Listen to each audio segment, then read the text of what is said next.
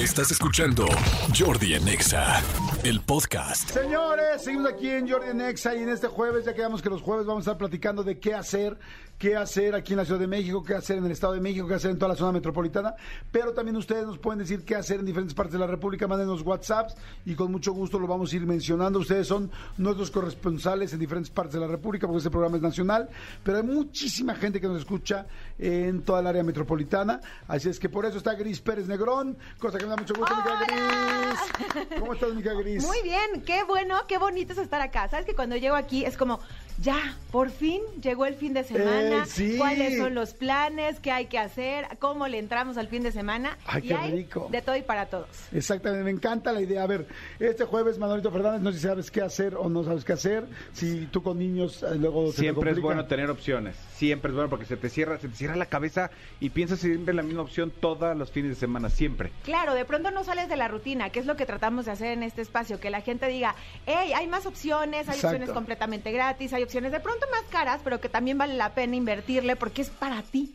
Porque Sí. vas a terminar el fin de semana, vas a llegar el lunes a la oficina y vas a tener de qué hablar. Sí, además hay, hay que como que para cada quien, como dices, diferentes presupuestos hay para todos. Para A todos. ver, jueves 16, ¿qué Hoy vamos a este empiezo, fin de ya sabes semana? que me fascina llevarlos desde el jueves a vivir como turista porque Sí. el boleto ya lo tenemos comprado y entonces hoy, hoy los voy a llevar a un show que es imperdible, es Dragaret. ¿Ok? No sé si ya lo habían Yo escuchado. he escuchado mucho de él, pero Yo no sé bien redes, qué sí. es. Está brutal. Tú llegas a un lugar que está en Coahuila 92 en la colonia Roma, que está en el Foro Roma, ¿ok? Entonces tú llegas a ver este gran show, que imagínate estas dragas bailando y cantando de una forma increíble, que además yo me fui a meter al camerino, Ajá. casi no soy chismosa ni me gusta traerles toda la información, y entonces es un cambio de dos o tres horas de una transformación en la que ellas salen hechas unas reinas y de pronto se conjuga con el cabaret. Y entonces tú estás en este show, lo estás viviendo con tus amigos, con la pareja, solo, o sea, la verdad es que la pasas muy bien. Y de pronto, cuando termina el show, que son siete cantantes que cantan espectacular, muchos de ellos ¿Es, fuera puro- de es solo cantar? cantar y bailar. Ok, Eh, perfecto. Y vestidos de, de colores, pero de luces, pero de no, no brillos. Es meterte en un mundo, en su mundo En el mundo drag. En el mundo drag. Y entonces le mezclas con el cabaret y termina el show y entonces ellos se bajan a convivir contigo y a platicar contigo y a echarse una cervecita. Ah, ¿cómo Y entonces se Qué vuelve una fiesta. eso. Entonces tú estás en una fiesta de los noventas que todo mundo no sabemos canciones sí o sí. Entonces todo este show que tú pagas más o menos 400 pesos, 350 si es que vas como sin reservación y además el consumo, obviamente. eh, y sales contento, sales feliz, sales emocionado de ver un proyecto con tanto, tanto talento, Jordi. Tú no sabes lo que es estar ahí, porque aparte es una forma de decir, hey, yo te respeto, respeto tu estilo de vida, hay Sí. que respetarnos, que eso es lo más importante. Y si tú vas a este tipo de shows, de verdad sales con una idea completamente distinta y un chip bien diferente. Me encanta. A ver, para la gente que no conoce el mundo drag, yo nunca he ido a un show drag, pero ahora que está tan de moda y que se ha hablado tanto, tengo muchas ganas. Primera pregunta, este, mi querida Gris. Eh, ¿Uno tiene que ser de la comunidad LGBT para ir a ver un show así? Para nada. Y la verdad es que lo disfrutas igual eh, eh, que todo mundo, porque es lo que te digo. Es, imagínate ver estos hombres vestidos de mujeres, increíblemente bien detallados, bien maquillados, con vestuarios que dices, ¿en serio pueden con eso? Bueno, yo estoy impactada de algo, las botas. Por favor, respétame esos tacones. Yo no puedo caminar ni en tenis. Sí, sí, sí, sí. Y estos hombres caminan de una forma irreal. Eh, el, el show te digo que es muy incluyente, que eso fue lo que más me gustó. Yo llevaba a una, a una persona, a mí me gusta siempre como ir o compartir los planes con diferentes tipos de, de- de personas, ¿no? Y entonces yo llevaba a una persona que la verdad es que este mundo no le encanta y no le dije a dónde lo llevaba. Ok. Quedó fascinado. O sea, Ay, me qué dijo, interesante. ¿Crees que algún día podemos volver? a-?" Claro, es que eso se trata. Por- pero si yo le hubiera dicho a dónde íbamos, igual me hubiera dicho, ay, no, Gris, mejor hay que ir a otro tipo de espectáculo. Padrísimo. Eso, eso me gusta y mucho, se los quería decir, porque bueno, eh, hay mucha gente que de repente no va a un show LGBT porque cree que se lo van a ligar o se la van a ligar y no es así. Eh, y la, la comunidad es súper respetuosa y eh, inmediatamente ubica quién, quién es del ambiente y quién no lo es y estos lugares no son no son como puntos de encuentro en específico del ligue, no. Nada, no, son no, más para bien al contrario, es como Es arte, ¿eh? es Al arte, final del día. exactamente. Bueno, entonces Dragaret, 400 pesos si no tienes reservación, 350 si sí tienes. Exacto. Y en Coahuila, 92. ¿Qué otra opción tenemos para hacer? Oye, pero ni son todos los días. Desde el fin de semana.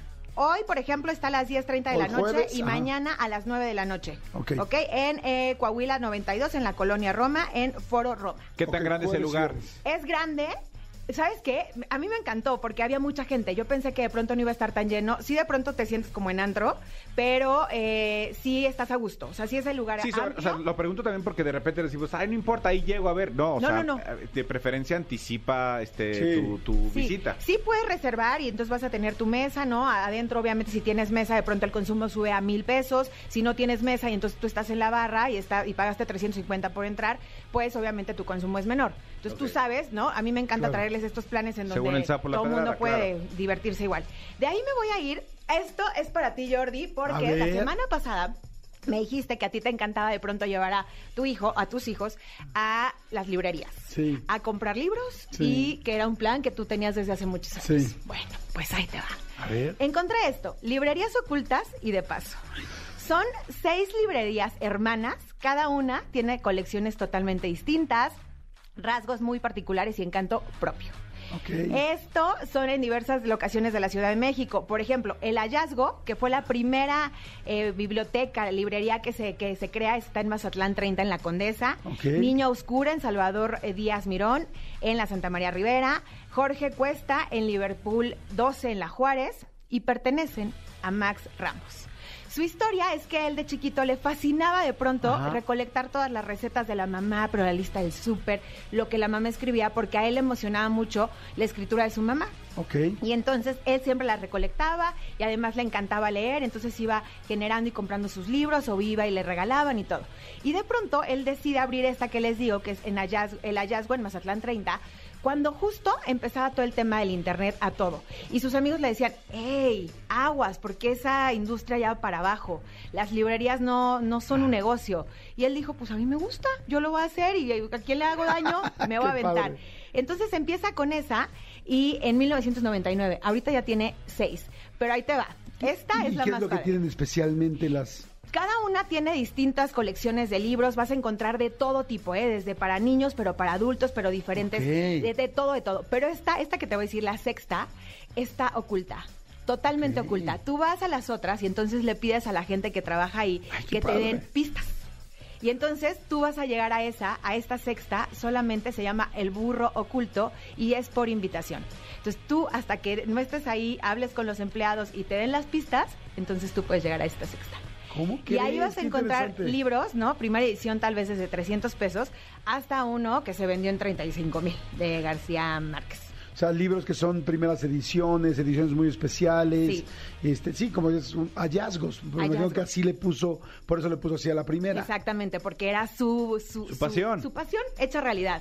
Y me encanta pensar que son seis y me encanta pensar que está esta sexta Está que te envuelve en el mundo de la lectura y literalmente, es que no quiero quemarla mucho, pero es como si llegaras al mundo de Alicia en el país, en el país de las maravillas. Y está escondida esta sexta. O sea, inclusive por fuera no se nota. No.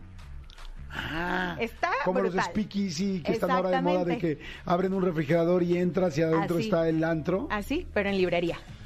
Súper recomendable. Ojalá que vayas para que nos ¡Qué cuentes tu experiencia también. Oye, ¿y cómo llegó a la primera? La primera está en Mazatlán, número Mazatlán 30, en la Condesa. Ay, en la colonia Condesa, aquí en la Ciudad de México. La otra está en Santa 30, María la y Ribera. se llama Hallazgo. Hallazgo.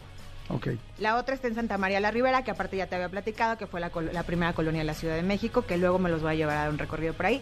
Y la otra está en Liverpool 12. Ah, me encanta. Entonces, Dragaret, luego librerías ocultas que nos podemos. eh, Bueno, está padrísimo para cualquier persona que le guste una librería y para llevar a los niños y todo con pistas, está fantástico. Exacto. Y ahí les va este. A ver. Es que estoy obsesionada con esta serie documental. Y ya que estamos de un hallazgo a otro, pues ahí les va. ¿Ya vieron la serie documental MH370? El avión que La desapareció. del avión no, la iba a ver este fin de semana. No, no, no, no, no. Tú no sabes lo que te tiene ahí, pero en el sillón de que no quieres darle stop. Está cañón pensar, imagínate esto. 2014. Un vuelo el 8 de marzo. Más o menos sale como a las 12.19 de la ya del día. De la tarde, ajá. Del sí, de Sí, la sí. mañana. Y entonces de pronto eh, ¿Qué fue? Ah, fui yo, perdón. No sé por qué se, pues, se, no se pasa activó. nada.